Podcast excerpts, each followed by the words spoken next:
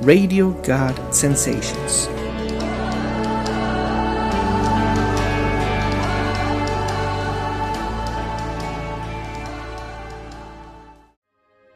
Pláticas de la Biblia. Encontrando el corazón de Dios. Día 13. Hágase tu voluntad.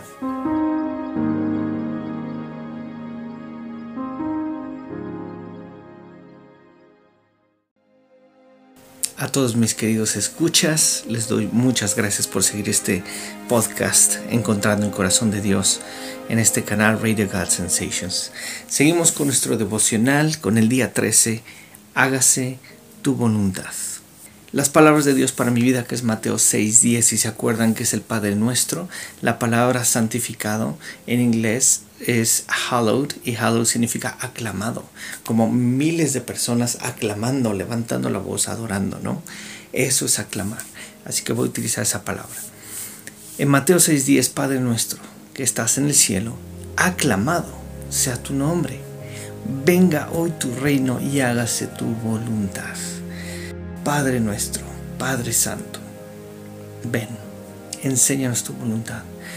Muchos de nosotros no sabemos cuál es, muchos de nosotros no entendemos, pero lo que sí podemos saber es que por fe tú mueves todo nuestro alrededor y toda la atmósfera a nuestro alrededor para que tu voluntad se cumpla.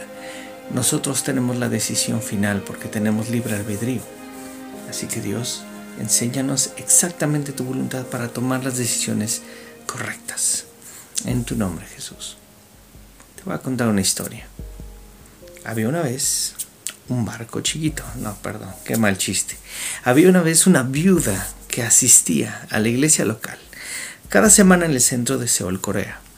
Sus tres hijos vestían ropas simples, un poco arrugadas, pero limpias al igual que su aspecto. Formados los tres con su mamá hasta el frente de esta iglesia, cada semana pasaba lo mismo, que la mamá pasaba de largo el plato de las ofrendas. Pero esta vez iba a ser diferente, porque cuando llegó el plato, esta señora sostuvo ese plato un momento y lloró. Dios, no tengo nada para poner en este plato, pero tengo tres hijos hermosos, tómalos, que sus vidas te traigan honor. Y pasó el plato. ¿Sabes qué sucedió? Que hoy día el hijo mayor es un apóstol en una iglesia unida metodista. El hijo mediano es un pastor en una iglesia local. Y la menor y su única hija trabaja tiempo completo en el ministerio cristiano. La bendición de regresarle a Dios o diezmar es uno de los principios más poderosos que podemos aprender. Dios nos dice cómo funciona exactamente en Malaquías 3.10 donde dice, tragan todos los diezmos al depósito del templo para que haya suficiente comida en mi casa. Si lo hacen, dice el Señor de los ejércitos celestiales, les abriré las ventanas de los cielos, derramaré una bendición tan grande que no tendrán suficiente espacio para guardarla. Inténtenlo, póngame a prueba. Diezmar es una expresión de nuestro amor a Dios y un acto de obediencia a Él es el mayor y mejor escudo en un plan de inversión que puedes tener. El regreso es siempre mejor y mayor que el costo, porque el Banco del Cielo nunca se queda corto en fondos. Ahora permíteme contarte una pequeña anécdota personal. Mi madre se convierte al cristianismo a sus 30 años, justo a la edad cuando yo, yo nazco, en 1985. Uh, sí, ya sé, hace mucho hace 36 años ya, válgame. Bueno, el detalle es que lo que no saben es que mi mamá fue una concertista de piano cuando era joven y ella tocaba piezas clásicas bellísimo. Bueno, me lo contaron, ¿verdad? Pero sí he escuchado a mi mamá tocar y cuando toca sus piezas er, es hermoso. El detalle está que cuando ella eh, decide cambiar su creencia y volverse cristiana, también entra al grupo de, música de la iglesia cristiana, al grupo de alabanza. En ese entonces obviamente no había teclados eh, eléctricos, solamente pianos, pianos este, verticales, ¿no? acústicos. Entonces como tenía que tener al bebé ahí, pues me tenía en la en el Moisés, ¿no? En la carriola, la cual se podía separar y me ponía arriba del, del piano vertical. Para los que no, no conocen o no se han fijado en los pianos, un piano vertical va pegado a la pared y tiene una tapa como de unos, ¿qué será? Metro, metro 40 de largo por unos 40, 50 centímetros de ancho, dependiendo del piano, pero este era ancho, entonces obviamente me ponía encima de la tapa y ella tocaba el piano. Luego me ponía abajo en el suelo y seguía tocando el piano. Luego entonces mi madre me dedicó, me dedicó a Dios. Esa es una tradición que tenemos en las iglesias cristianas, donde los recién nacidos pasan al frente con su mamá y los presentan delante de la congregación y los presentan delante de Dios. Y toda la congregación extiende su mano y bendice ese bebé. Los pastores oran por ese bebé y en ese momento lo encomiendan para que Dios eh, pueda bendecir a este niño o esta niña y la vida de esta persona honre la vida de a la persona que es Dios, ¿no? ¿Por qué les cuento esto? Porque hay dos cosas importantes. La primera es que durante toda mi vida he tomado decisiones un poco egoístas, en las cuales sí he tenido la audacia de decirle a Dios, gracias, pero tomaré mi vida, tomaré mis decisiones, haré lo que yo quiero y lo disfrutaré.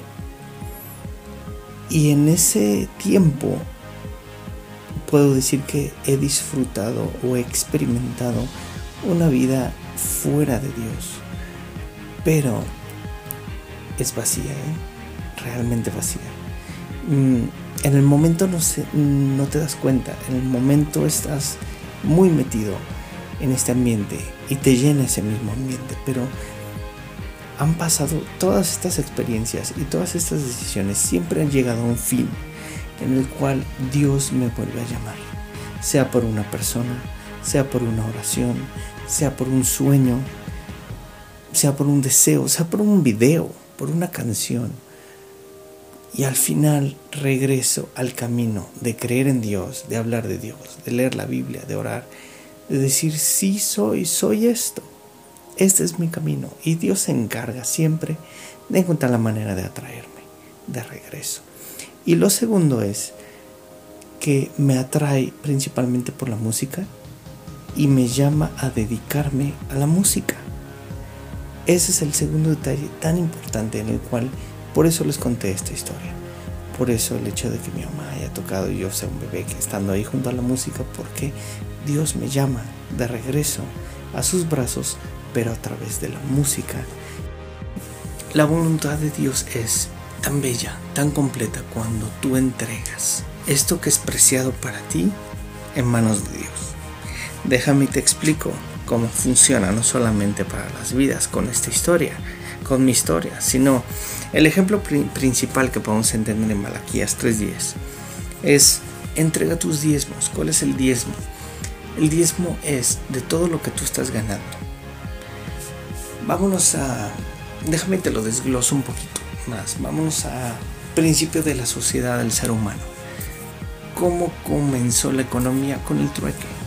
Lo que yo era, lo que yo sabía hacer, lo intercambiaba por cosas que yo necesitaba para estabilizar mi vida, ¿no? Hoy en día, después de miles de años, sigue el trueque vigente. El único detalle es que ahora no solamente cambiamos servicios y productos, sino que ahora el cambio es por una moneda y un billete. El detalle es que todo el mundo, literal, todo el mundo, ofrece su servicio, ofrece su producto, lo que sabe hacer a cambio de esta moneda y de este billete. Eso significa que este dinero es el que controla el mundo, porque esto estás cambiando tu tiempo, tu esfuerzo, todo lo que te estás esforzando al mes.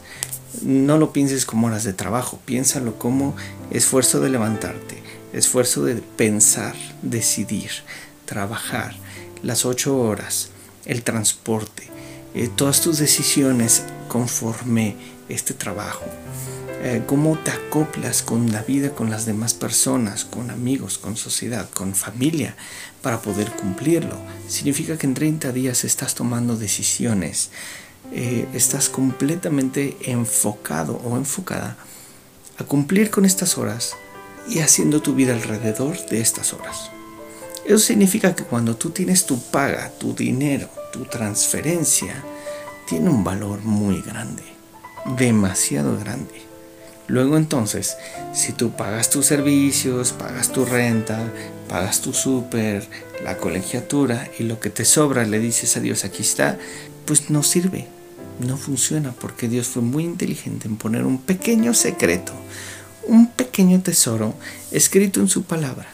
En el momento que tú recibes ese pago, ese dinero, tú lo diezmas, sacas ese 10% y lo apartas para Dios. En ese momento estás cumpliendo con la promesa que está aquí escrita. ¿Por qué? Porque Dios sabía perfectamente que la sociedad iba a endiosar este dinero. Dios sabía perfectamente que el dinero iba a ser la base económica de todo el mundo. O sea que la prioridad por conseguirlo, mantenerlo y multiplicarlo iba a ser demasiado grande, en el cual poner un pequeño tesoro para decir qué es más importante, este billete y esta moneda o yo. Demuéstramelo con este pequeño detalle que me importa. Separa el 10%. Por eso, mi querido hermano, mi querida hermana, cuando tú recibes ese dinero, ese pago, esa transferencia, ese depósito, y lo primerito que haces es diezmarlo, le estás diciendo a Dios, tú vales más, tú tienes más valor de todo lo que yo invertí en estos 30 días en estos 15 días para poder conseguirlo, tú tienes más valor, porque aquí está mi obediencia en separarlo y este pequeño 10% es para ti. Lo puedes invertir en una iglesia, lo puedes invertir en la gente pobre, lo puedes invertir en comprarle un regalo a una persona. Y es la voluntad de Dios en ese momento para esa persona. Porque este dinero al, al ser apartado trae una bendición. Y en el momento que tú se lo regalas a alguien o tú le compras algo a alguien, tú estás regalando esa bendición. Entonces no creas que el diezmo es el salario de los pastores, porque no es así. El diezmo es un tesoro, un regalo de Dios en tus manos que puedes ofrecerlo a la persona que lo necesite, a los niños que necesitan. Piénsalo de esa manera. Es un fragmento de tu dinero que trae una bendición tremenda. Así que sé sabio, ¿a quién le vas a regalar tu diezmo? Para que puedas bendecir a una persona que en verdad lo necesita. Nada más te aclaro, el diezmo no es el salario de un pastor, para nada. El diezmo es un regalo de Dios para ti.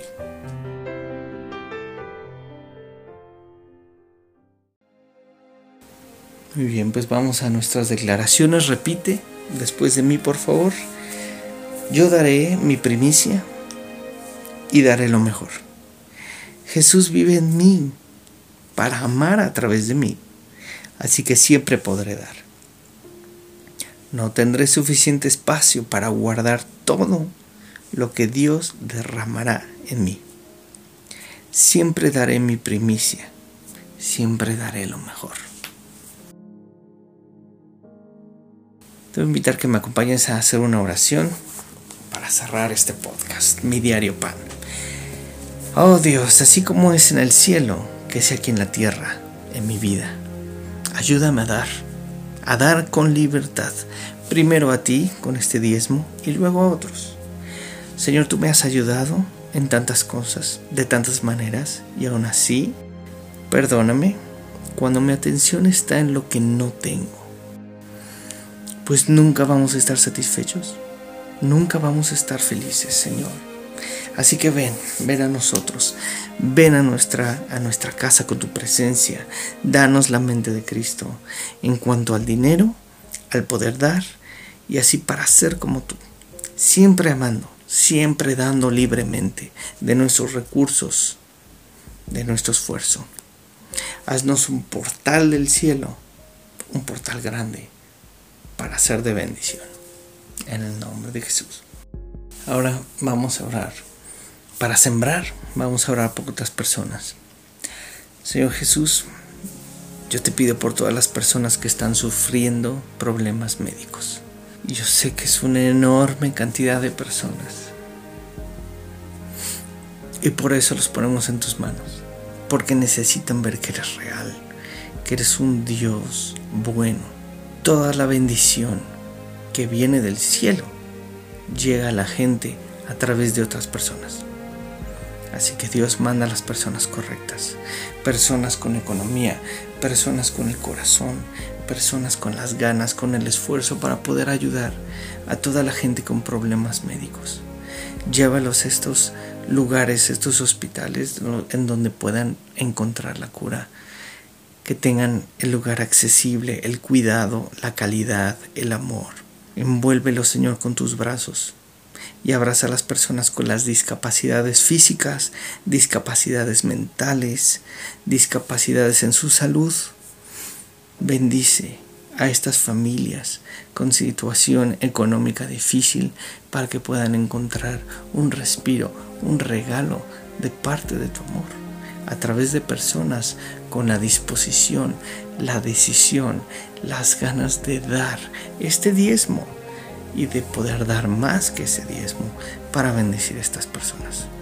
Consuela sus vidas, Señor, con tu gloria. consuela a las personas con tu imagen, porque tú sí eres un Dios bueno y nada es imposible para ti. En el nombre de Jesús. Amén.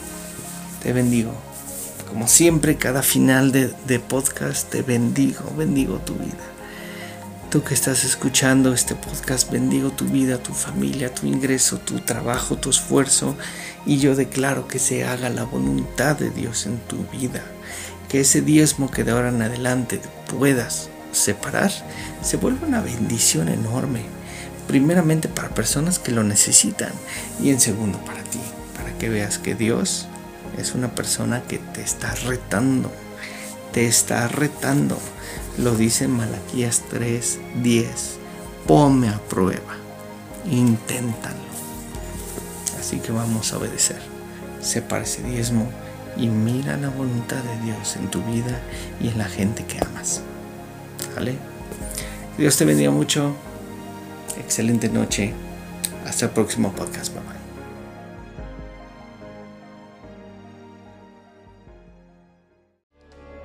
Radio God Sensations.